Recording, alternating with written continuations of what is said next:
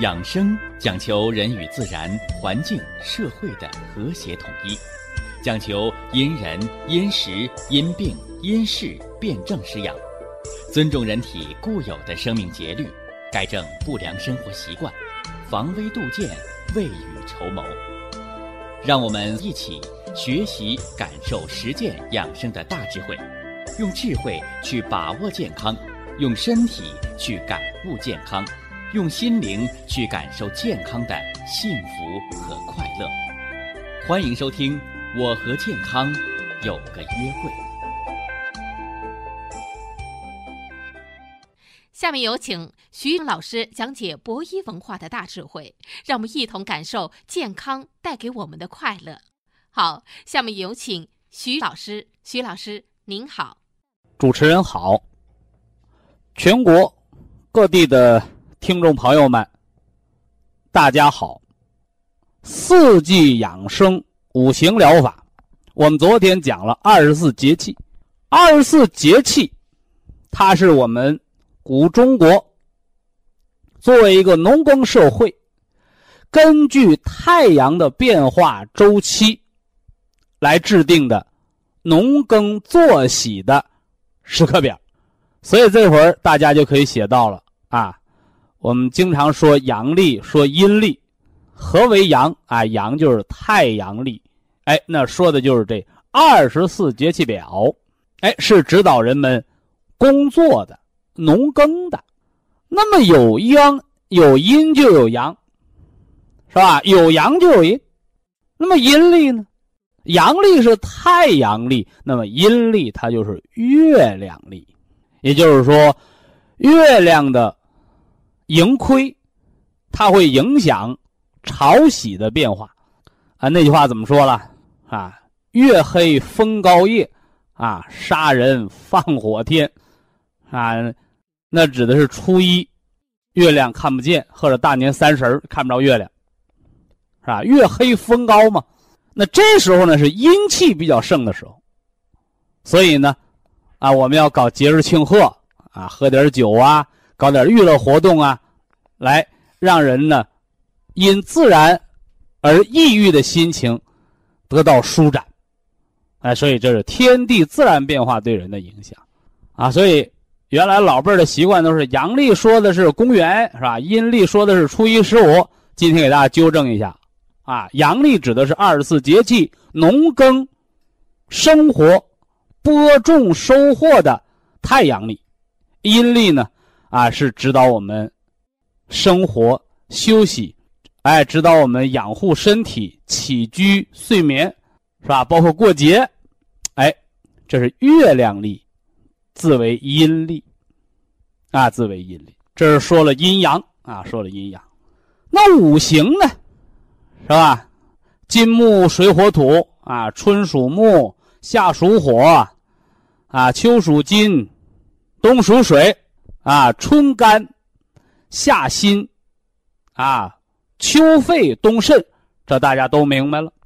四季对应五行，对不严实，是不是啊？哎，多出来一个，哎，多出来一个五行之土为脾也，是不是？那这儿呢就有两个说法，啊，两个说法，一个是呢把夏秋之交多画出来第五个季节，叫第五季，叫长夏，也有人把它念为长夏，长夏是长出来一个夏天，是吧？长夏是夏天给拉长了，夏秋之交。五行属土，主湿，是吧？这是一个划分的方法。那还有一个划分的方法呢，比这个呢就更科学一些了。一年三百六十五天，划分四季，三百六十天。那把每个季节，把每个季节后十八天拿出来，啊，后十八天，大家算个数啊，九十减去十八剩多少？剩七十二，剩七十二。那每个季节拿出十八天，十八再乘以一个四等于多少？是吧？又是一个七十二。哎，所以每个季节，哎，最后那个节气加三天，一个节气十五天加上三天，十八天，哎，称为什么呢？脾经当令。所以一年有四季，脾主四季之末，主四季相交，所以呀，养脾是四季都要调养的，是不是？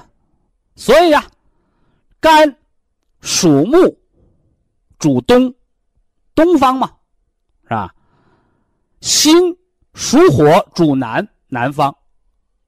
肺五行属金，主西方。肾五行属水，是吧？主北方。那这个脾呢？五行属土，脾胃中州，它在中间儿，哎，跟东南西北这四个方向都搭了一部分，啊，都占了一部分，占了多少呢？占了百分之二十五，占了四分之一，啊，脾胃中州，哎，这是四季养生五行疗法，四季和五行关系的第二个划分。那和前面那个划分相比呢，这个就更科学、更实用。所以养脾是四季都要调养的。哎，呃，说了二十四节气，啊，又说了每个季节九十天，划出第五季之后，每个季节，春夏秋冬长夏，这个脾经当令是长夏，哎，都是七十二天。哎，这就使我们想起了中国最著名的那个神话故事。啊，孙悟空，是吧？哎，正好是七十二般变化，是吧？所以孙猴子的七十二般变化是怎么来的？哎，就是遵循着这二十四节气，一年四季五行疗法，遵循着这五行，哎，七十二变就是七十二天，七十二个现象，哎，所以这是中国人的智慧。所以小说这东西。它不是凭空的，作家在那儿喝多了酒想出来的，不是。哎，那句话怎么说呀？艺术源自于生活，啊，艺术呢还要高出生活。所以为什么同样写小说，人家那叫艺术家，人家的小说叫四大名著，能够流传万代？为什么？哎，就是这里边得有他的文化造诣，得有他的依据，包括为大家讲了啊。那孙悟空一个跟头云，为什么一跟头有十万八千里？啊，我给大家做个算术，我说人一天走三里路，人活一百岁，这一辈子的路十万八千里，所以可见孙悟空一个筋斗云是人的生和死的往返之路。你包括上西天取经，此路程也是十万八千里。哎，又是人由生到死的一个经历，一个历程。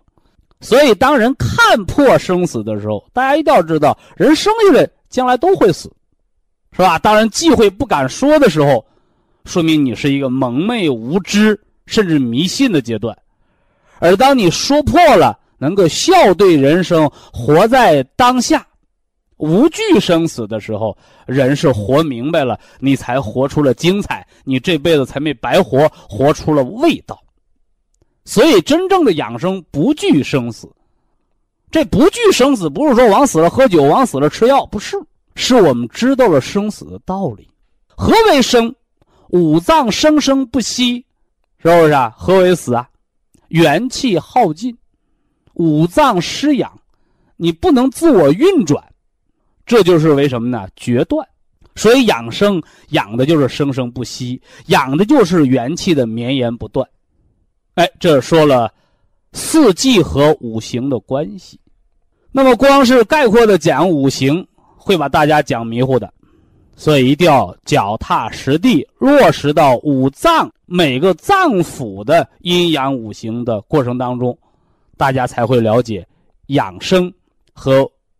五行疗法的奥秘，那么今天我们先蜻蜓点水啊，先给大家开个头，是吧？咱就甭甭从头说了啊，因为咱得与时俱进，也叫从心开说。哎，心，我们的心脏，心脏这个脏腑，五行属火啊，五行属火。我们常说心脏病，心脏病啊，西方医学就认为心脏这个零件病了。但是我们刨根问底儿问，心脏为什么会有病啊？说供血不足，说动脉硬化，说糖尿病，说高血压，说低血压，说心律失常，说失眠。哦，一看，怎么着啊？拔出萝卜带出泥。所以心脏病它不是心脏这个肉疙瘩，不是这个零件儿它一个人的毛病，跟人的起居饮食，跟人的动脉硬化，是吧？跟人的什么呢？情绪，跟人的劳作，跟人的工作生活，跟人的焦虑紧张，它都是密不可分的。所以研究心脏病，不要独研究一个零件儿，应该全面的从心脏五行属火。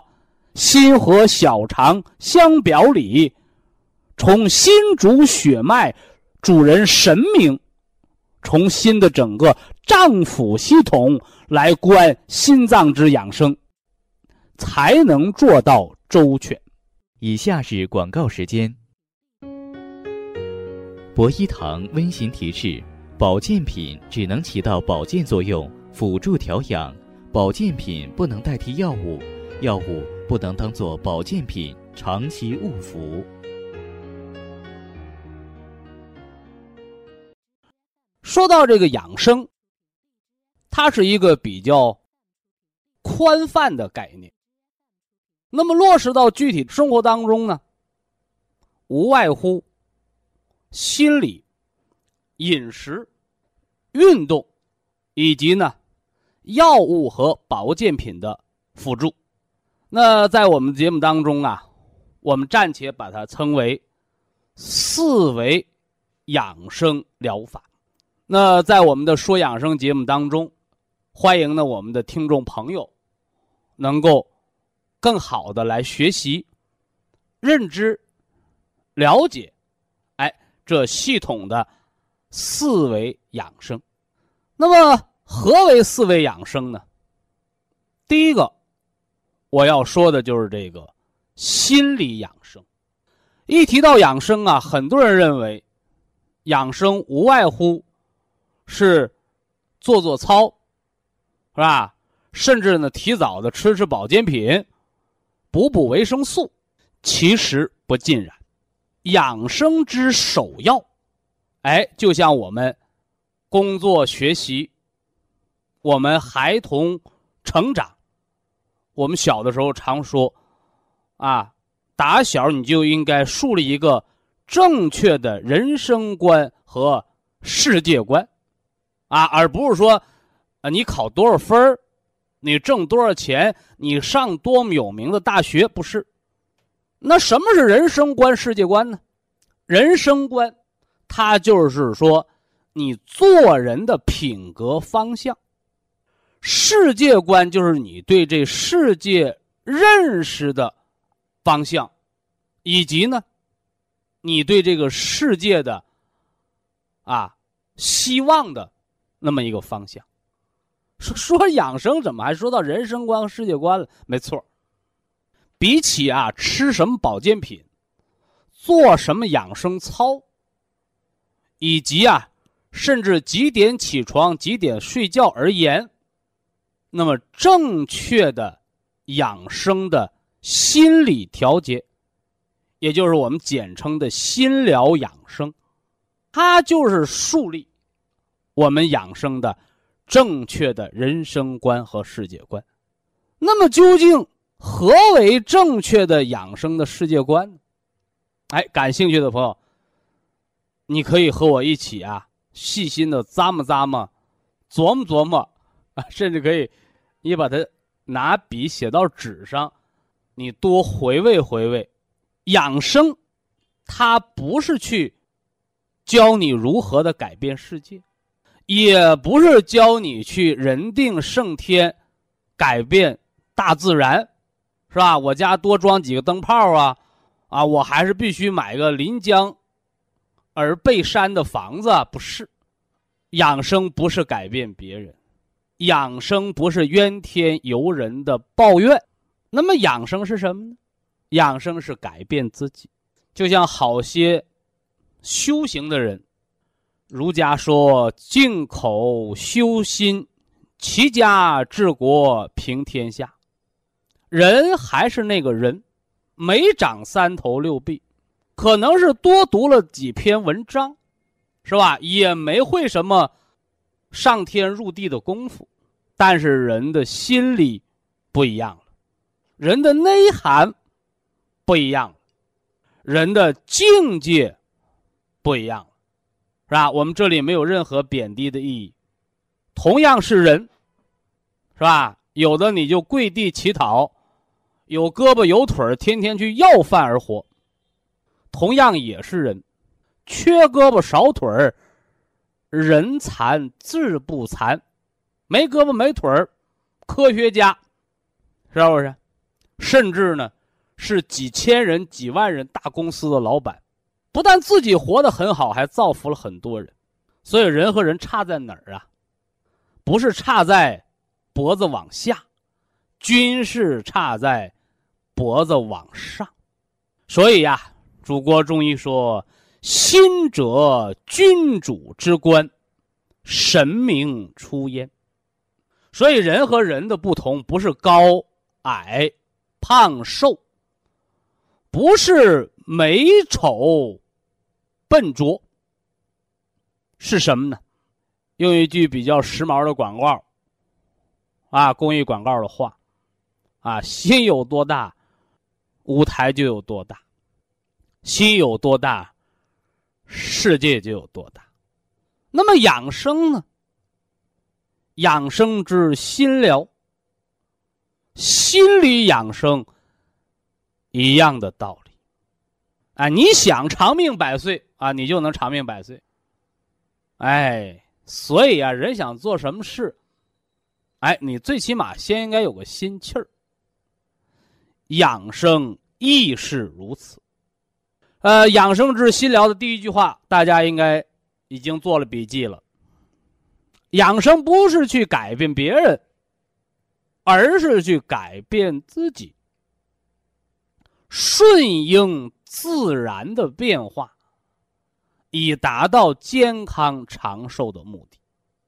那么，我们究其根源，归其根本，就是告诉大家：你想养生，你想长寿，你想健康快乐吗？那么，首先，这重中之重的第一条。我们要做健康的主人，是不是？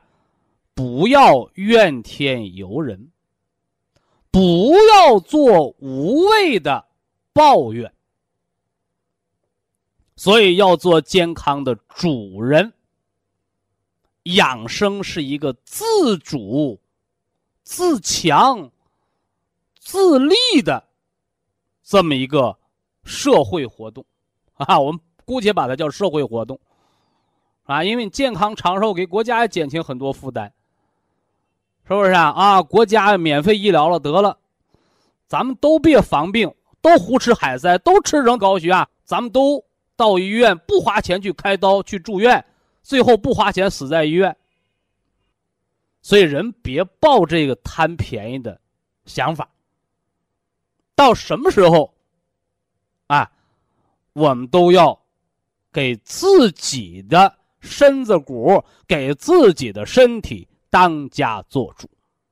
那么话又说回来了，哈哈，不当家不知柴米贵呀，是吧？握着拳头喊喊口号、拍拍胸脯啊，我们都能说我们要做健康的主人，是吧？你怎么做的？是吧？你早上几点起床啊？你说不行，我今天得多睡个懒觉。太阳晒屁股了，我还没起呢。对不起，今天天地自然给你的元气补充的这罐子废气，你就没领到，是不是？啊？啊，现在老人的工资啊开的都不多，哎，好多老年朋友都养成了节俭的习惯。啊，今天听广告说哪个哪个超市开业，好家伙，鸡蛋便宜两毛钱，得起早排队去吧。为了这两毛钱，起早排队，是吧？买它十斤鸡蛋省两块钱，划算。是吧？这都是能算出来的。但今天我告诉大家，比您上超市排队省两块钱买鸡蛋还占便宜的事儿，就是每天天老爷，老百姓俗话天老爷，是吧？咱们专业术语叫自然阴阳。啊，自然阴阳。啊，在以往的健康节目当中，我给大家说阴阳五行疗法的时候，说十二正经对应十二个时辰的养生的时候，我就特别给大家强调过。是吧？早睡早起好身体。这句话里是蕴含着阴阳五行的道理。人为什么要早睡？太阳落山了就应该睡觉。你还点灯熬油，熬的不是你家的电费，熬的是你的肝血。健康的人，你元气足的，你体会不到，是吧？身体虚弱的人，病人，那个产后血虚、坐月子生孩子的都应该知道。啊，说老人讲啊，坐月子不能看书，是吧？啊，坐月子应该多闭眼睛，少睁眼睛，啥意思？肝藏血，肝开窍于目，目得血能视。你的眼睛想看东西，想读书看报，它就好比你家手电筒得有电磁一样。那眼睛这灯泡烧的就是肝血，是吧？你晚上天。黑了，人躺下了，人卧则血气归肝，是不是？哎，那气血回肝脏了，我不让他回去，是不是？下班了不用回家啊，都跟我喝酒去，啊，喝的什么呢？五马长枪，喝的醉马天堂，你说这是和谐社会吗？是不是啊？所以，什么是和谐社会啊？和谐社会是下了班啊，都回家，老婆孩子热炕头，没有在外边喝大酒的，是吧？哎，那天黑了，鸟都归巢，何况人乎？你就不回家，你家庭就不和谐。同样啊，天黑了，人卧了，你偏。把肝血调出来，用它来假装努力看书、读报、看电视、熬夜，你看看，把肝血就给消耗了。所以啊，老一辈人讲说，你坐月子看书，到老了眼睛提前瞎了，什么道理啊？不是眼睛有病，是耗伤了肝血，啊，耗伤了肝血。所以说，你看那贫血的人，啊。久病在身的什么高血压的人，他眼睛都会提前老化，啊，提前得老花眼，提前得一些眼部疾病，是吧？所以好多眼科医生治不了的慢性的眼部疾病，你就应该找一找脏腑肝脏的原因。你没有这方面知识，你还老。跟眼科医生过不去，说人水平不够，切不知巧妇难为无米之炊的道理。这叫早睡养肝血。早起呢？早起养肺气，是不是？啊哎，我小的时候，老父亲就常说一句话，啊。要想富，早起床；要想穷，睡到日头红。是不是？你看这农农谚里头啊，农民呐、谚语里边蕴含着很多很多的哲理，是不是？我们都知道，是吧？三更灯火五更鸡，啊，正是男儿勤学时，是吧？说你那孩子想出人头地，你打小就得好好学习。那农民呢？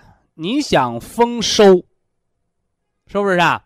哎，你想富裕，你就得汗珠子掉地栽娃瓣勤劳才能致富。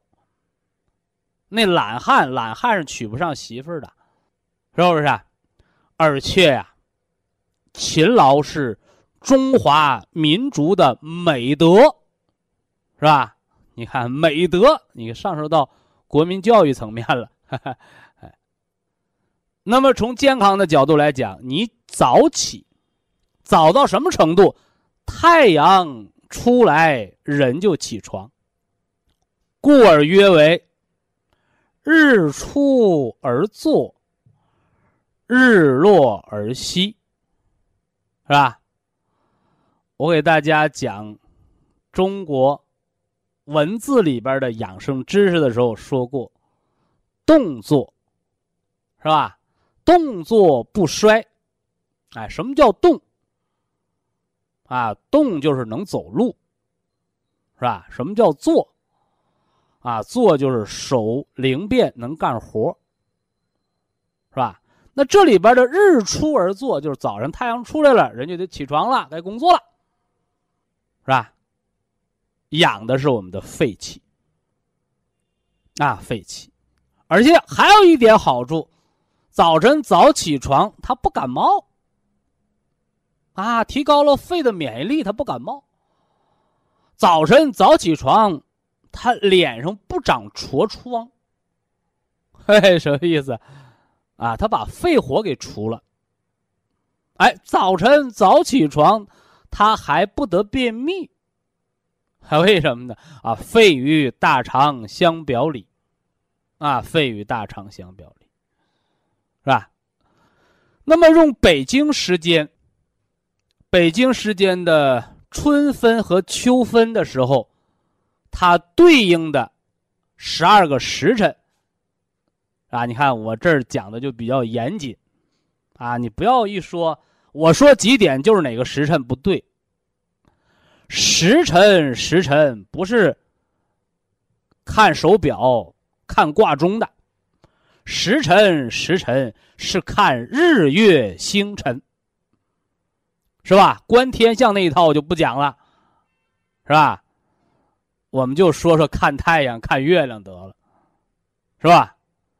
月圆之夜，阳气盛，容易脑出血，容易高血压，这些疾病是月圆之夜容易发的病。啊，那么月黑之夜呢？是吧？三十晚上没月亮啊，是吧？月黑之夜是阴气比较盛的晚上，是吧？月黑风高夜，杀人放火天呐，是吧？阴气盛，阳气亏，什么脑血栓呢？风湿性关节炎呢？是吧？水湿蓄积呀，是吧？哎。这些阴气盛的病就比较容易出现。哎，这是人和日月的关系。所以呀，早起这个早，早到什么时候？辰时。子丑寅卯，辰巳午未，是吧？子时，它是胆经当令；丑时，肝经当令，是吧？寅时呢？寅时是肺经当令，所以早晨冒虚汗的，是不是啊？早晨天不亮就失眠的，你都是肺气亏了。卯时大肠经当令，所以早起再晚不能晚过辰时，再早不能早过寅时。那什么时辰刚刚好啊？北京时间来讲啊，春分、秋分、昼夜平分的时候，哎，早晨的五点到七点之间，起床的黄金时段，水养生啊，不是说你吃什么好东西，是吧？你练什么好的功夫，你能把吃饭、睡觉、走道。喜怒哀乐这点事儿，你能把它整明白了，人活百岁不是梦啊！以下是广告时间。博一堂温馨提示：保健品只能起到保健作用，辅助调养；保健品不能代替药物，药物不能当做保健品长期误服。什么是心？心乃人的君主之官，藏的是什么？藏的是神明，是吧？你只有这个君主之官，你这个神明畅通了，你才能安和五脏。否则呢，你胳膊腿都没病。就这心有病了，这心神出了问题，这个总司令部指挥混乱了，那这个得的就是最严重的病。古代兵法有云：“射人先射马，擒贼先擒王。”两军对垒打仗。你先把领头的给我撂倒了，哎，那你这两军之战你必胜。所以呀，四维养生，我们为什么重点的，是吧？来给大家强调心疗的重要性。哎，只有把这心摆正了，我们正确的去认识健康。我们科学审慎的去评说养生，我们这个心神端正了，我们才能保证后边的这四维养生的后面的这三维食疗、体疗、医疗。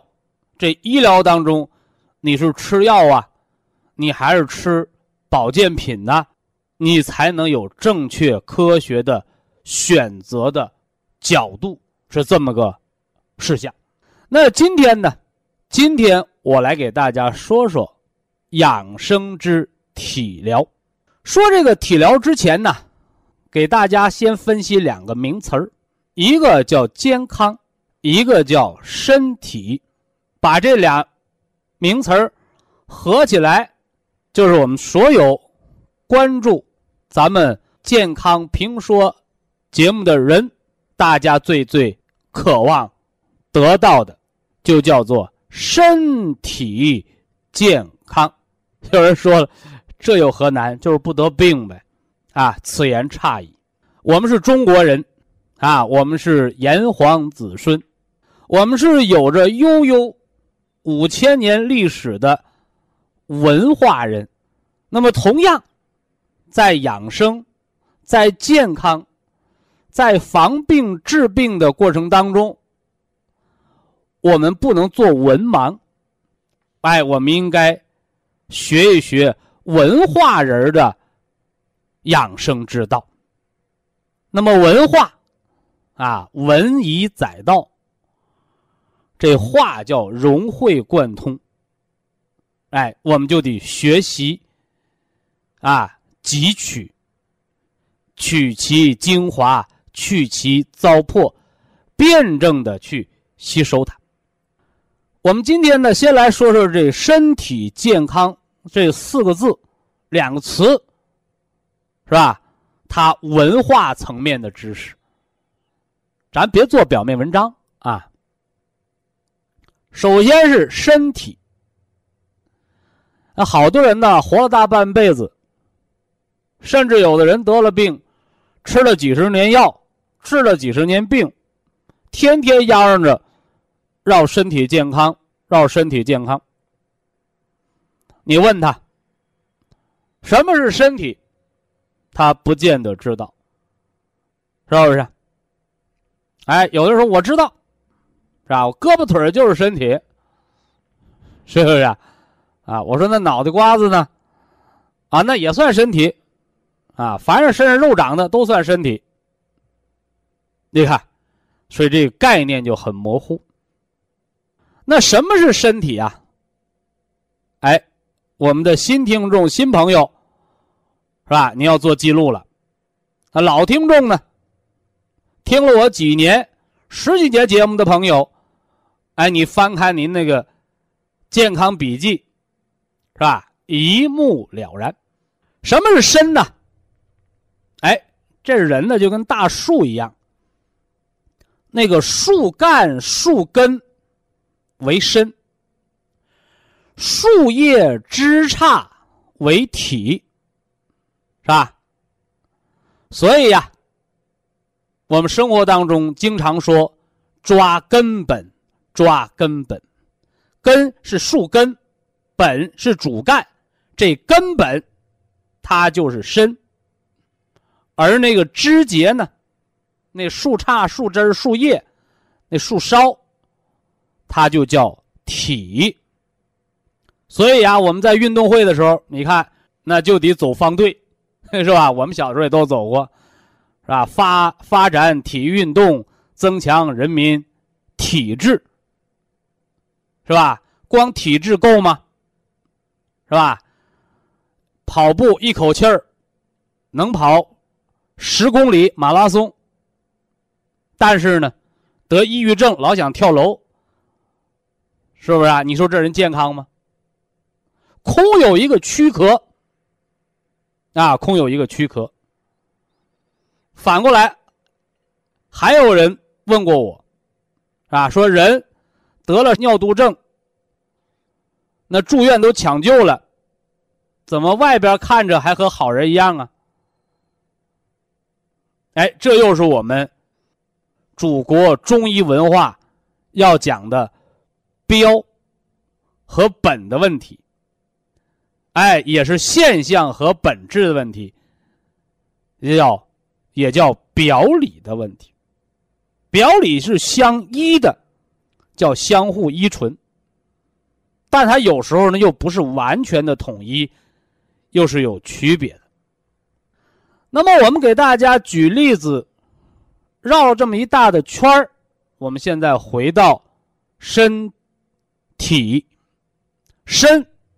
就是你的躯干，啊？就是你的躯干。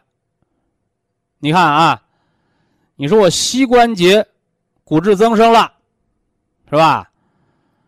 或者说我手腕子得腱鞘炎了，哎，我告诉你，这病都小，因为它是病在体上，啊，病在体上。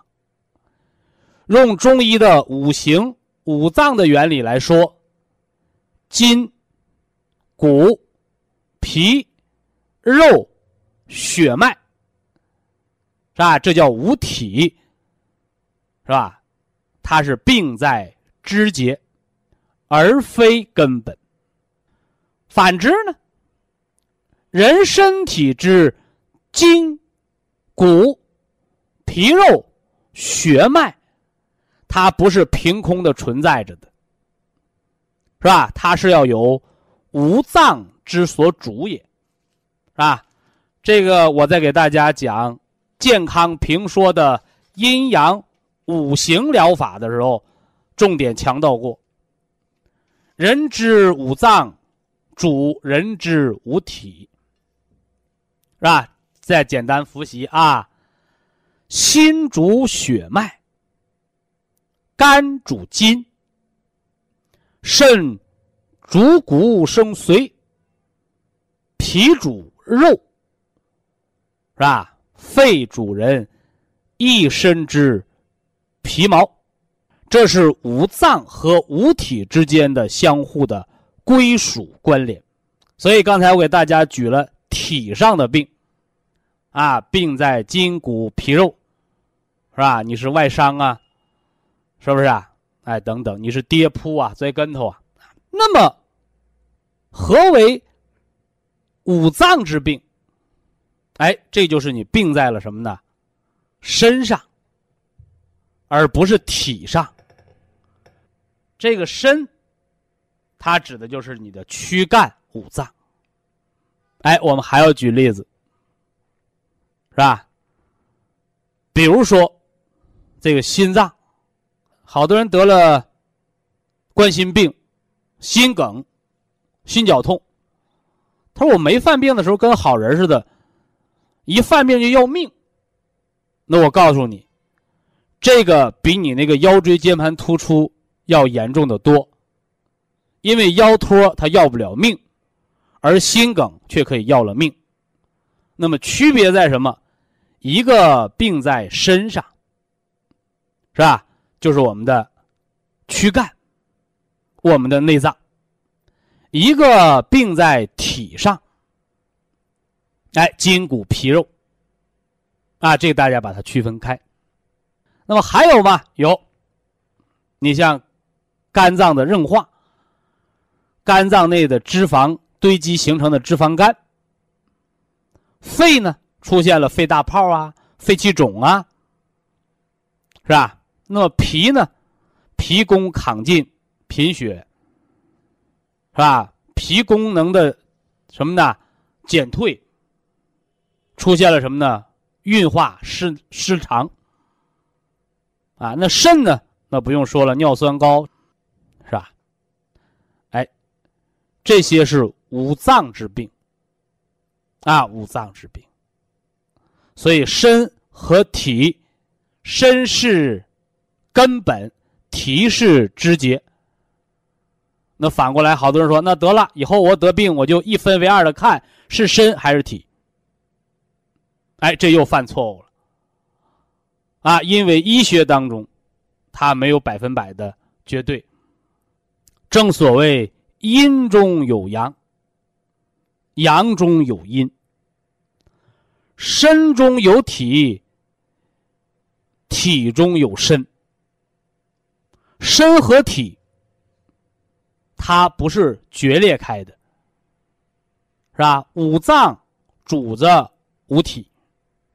反过来呢，当我们的五体，是吧？筋骨皮肉有病的时候，它又提示我们，是不是我们身？对体的濡养不够，所以养生者不可偏废。哎，这我们大家明白了，身与体的辩证的统一。说到这儿呢，还想说说大家现在的这个生活当中的一些观点，是吧？四十多岁了还在锻炼身体呢，啊，说是为了健康。但是其不知，却是在打着健康的旗号，在进行慢性自杀。呵 啊，有的朋友说了，徐老师有你说的那么严重吗？哎，所以呀，你要明白这里边的科学道理。身和体我们做了区别，那么我们就容易理解。运和动之间的关系，啊，我们一说运动，好多人认为我跑跑步啊，啊，跳跳绳啊，啊，游泳啊，啊，甚至有的人挑战那个马拉松啊，哎，但是生活当中，近些年来，我们也常见运动中猝死的情况，啊，我们为了让身体好，怎么还？跑死马出现了猝死的情况呢，这是都是对健康的一个错误认识。那么你明白了身体，那么运和动，大家又要做深入了解。动，啊动，我们的脚，它的位置变化就叫动。所以跑步、走路，你都是动。是不是？回过头来呢，哎，我们打球啊，是吧？我们好多老年人什么织毛衣、十字绣啊，小孩那做手工、画画啊，那个叫做。啊，叫做，动作动作，动为脚在动，做为手在做精细的活儿，啊，那么运呢？是不是啊？运是什么呢？运是五脏在动，啊，五脏在动，所以近些年来呀，这个养生的。健身操，包括养生的广场舞，养生的方式方法啊，那是五花八门。但是不管有多少种养生方法，无外乎两个方面：一个是动练法，啊，你什么跳广场舞啊，是吧？刚才我们说的什么跑马拉松啊、竞走啊，这都叫动练法。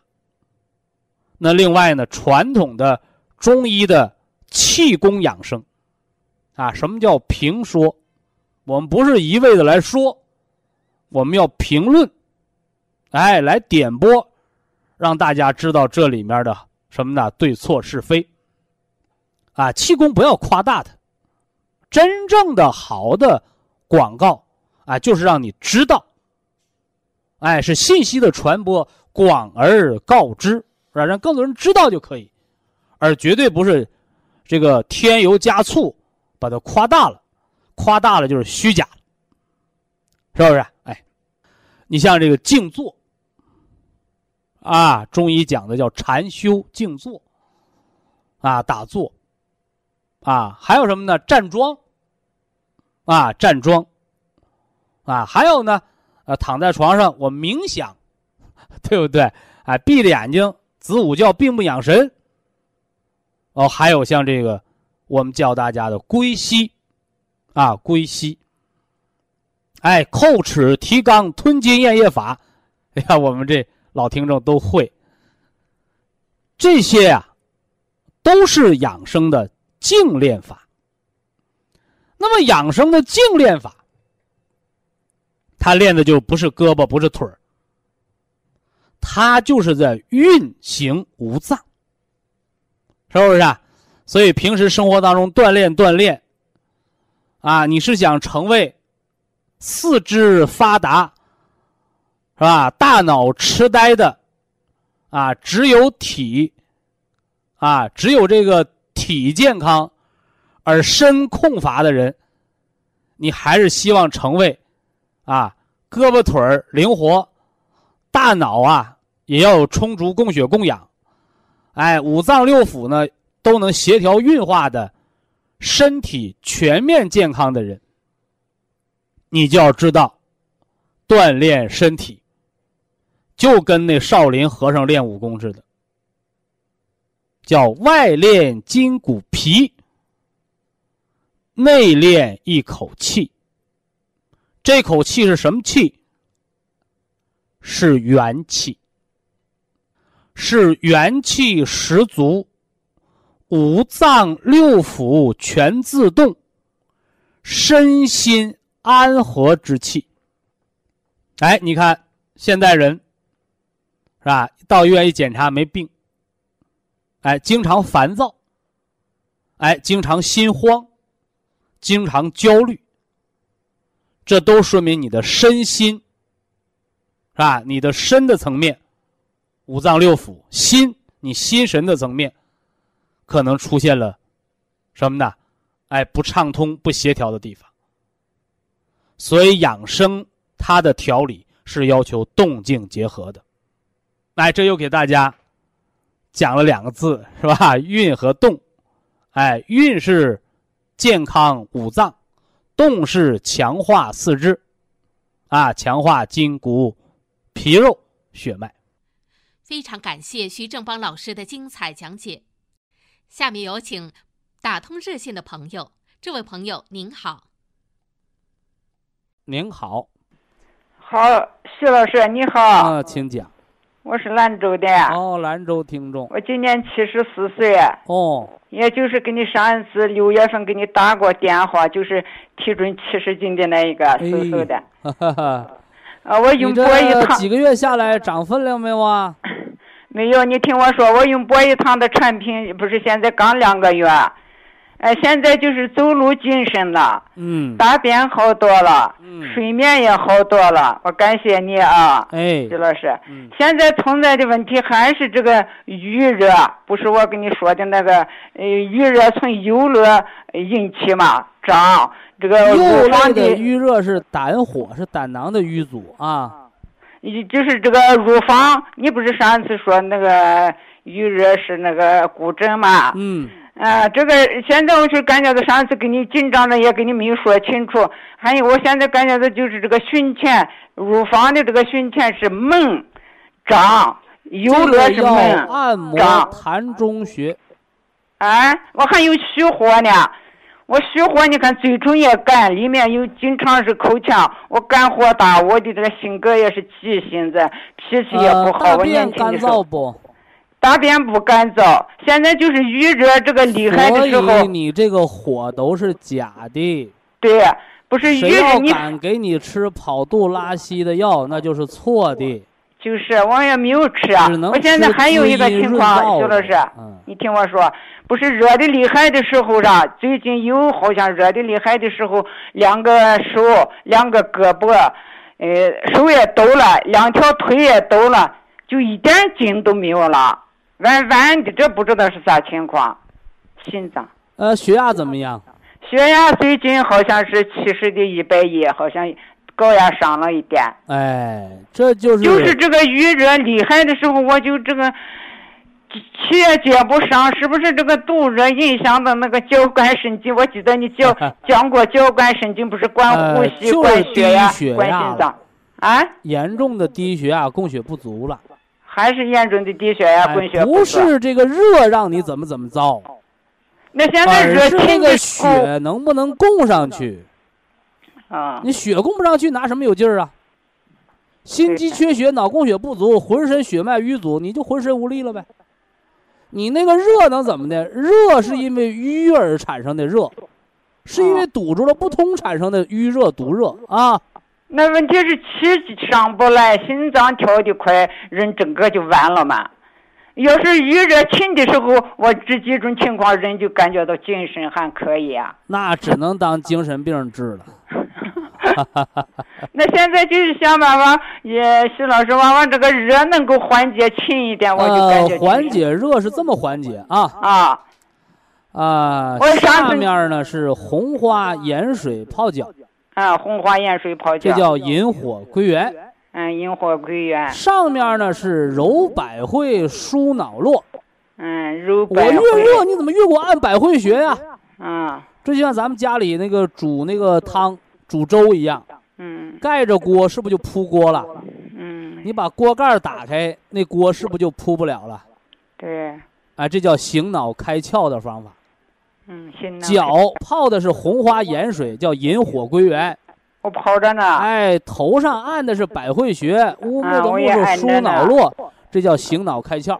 嗯，我也敲胆经着呢。上下说完了，说中间。啊。你热的时候。啊。你别烦，也别急，马上做归息疗法。哦，马上热的时候马上做归息疗法。归息疗法是调息的，除五脏烦热。嗯，除五脏烦热。哎，除五脏烦热。对。另外有这毛病呢，还可以喝点甘麦石枣汤。甘麦石枣汤。哎，甘草。甘草。九克。九克。浮小麦。浮小麦。三十克。三十克。大红枣。大红枣。十枚。十枚。哎，加上三碗水。加上三碗水。熬成一碗一碗半的药汤。熬成一碗半的药汤，哎，晾温了啊，一天一天把它喝完，一天把它喝完，这叫甘麦石枣汤，去除女性脏燥之症。哦，去女性的，哎，伏热、想哭、烦躁、抓心挠肝，就吃这个。哎呀，就是啊，挺烦着、早着。千万不要吃泻火的药，听着没有？我没有吃过泻火的药，因为你没有火，本来就低血压，还哪来的火呀？火力不够。你上次给我开完的就是普生康十二粒嘛？没错。天山雪莲两包嘛？那就够了。方气杆菌是那个啥三包。啊，吃这个够了。辅酶两粒，硒是六粒，这个继续吃嘛？你那个硒。我吃了两个月。你那硒呀？为什么让你吃六粒？你有萎缩性胃炎呢，还是还是有溃疡啊？就是萎缩性胃炎嘛，我跟你说。啊，那就对了，那就对了啊。啊，那现在这下一步咋办？按这个方子吃满三个月，还差一个月呢吗？啊，差一个月。方子对啊，方子没错啊。方子没错。把这个月吃完。啊。把这月吃完。吃完了，咱下下一次咋调？下次怎么调？下次怎么吃呢？需要吃调五脏的。调五脏。哎。调五脏，你哎，把那个双色。永红草四七胶囊，四气放射四七胶囊。早晨吃八粒儿，早上吃八粒，晚上吃两包金色的。晚上吃两包金色的。培土生金嘛。培土生金。一个调肺，一个调脾，防止虚火上炎嘛。对。嗯。就吃就改变这两个。哎，对了，呃，夏天没长肉，有精神了，也就达到保健目的了。啊，没有长肉。这个秋冬季节的目的就是长肉。啊。过一个冬天，你要真长个十斤八斤的肉，你这一身的病就都没了。啊，不长肉那你刚才说的这个还是刚才说哈的这几样，就是在这一个月吃完了就一个月吃完了，普生康变九粒，Q 十变两粒。但你那萎缩，我得知道你萎缩性胃炎好到什么程度才能减息呀？我这这都是我以前查哈的，咱没查，但是我没有感觉，也不疼。胃不疼了，那你下三个月把硒就吃到四粒。把西下三个月，把西吃到四粒。大下三个月吃到两粒啊，按这个减法吃。哎，什么吃到两粒？大下三个月。哦，大下这三个月。哎，对了，冬天的时候。哎，西吃两粒啊。秋天吃四粒。哦，秋天吃四粒。冬天的时候吃两粒。冬天吃两粒，这是西啊。哎哎。对。争取秋冬长点肉吧，七十公七十斤，这营养不良状态啊。就是啊。哎呀，那就不长了，咋办呢？上？不长不病倒就不错了，还不长。我就是为什么不长？因为那些肉化成元气，现在帮你好病，帮你保命呢。你听说谁越得病越长肉的？没有。得了病还得掉点分量干什么？元气。那肉化成元气去治病去保命去了啊！保命保元汤我也一个礼拜喝一次。哎，就按这量就行了，就按照这个量啊。好好好。好，那就谢谢徐老师啊。谢谢老太太长肉啊。哎，还有你刚才说的那个呃什么，哎，甘草的那个那个就是。麦石枣汤、博益汤。哎，那个和这个保健品不发生冲突啊。这个不冲突，这就是个食疗保健方。啊，这管你什么？管你五脏的烦热燥胀，你没有，你这个背着不烦躁不喝啊！哎，对，不烦躁不喝，听着没？哦，不烦躁不喝啊！对对对，哎，对，好，这不是天天吃的东西。对对对，好，祝老太太健康啊！再见。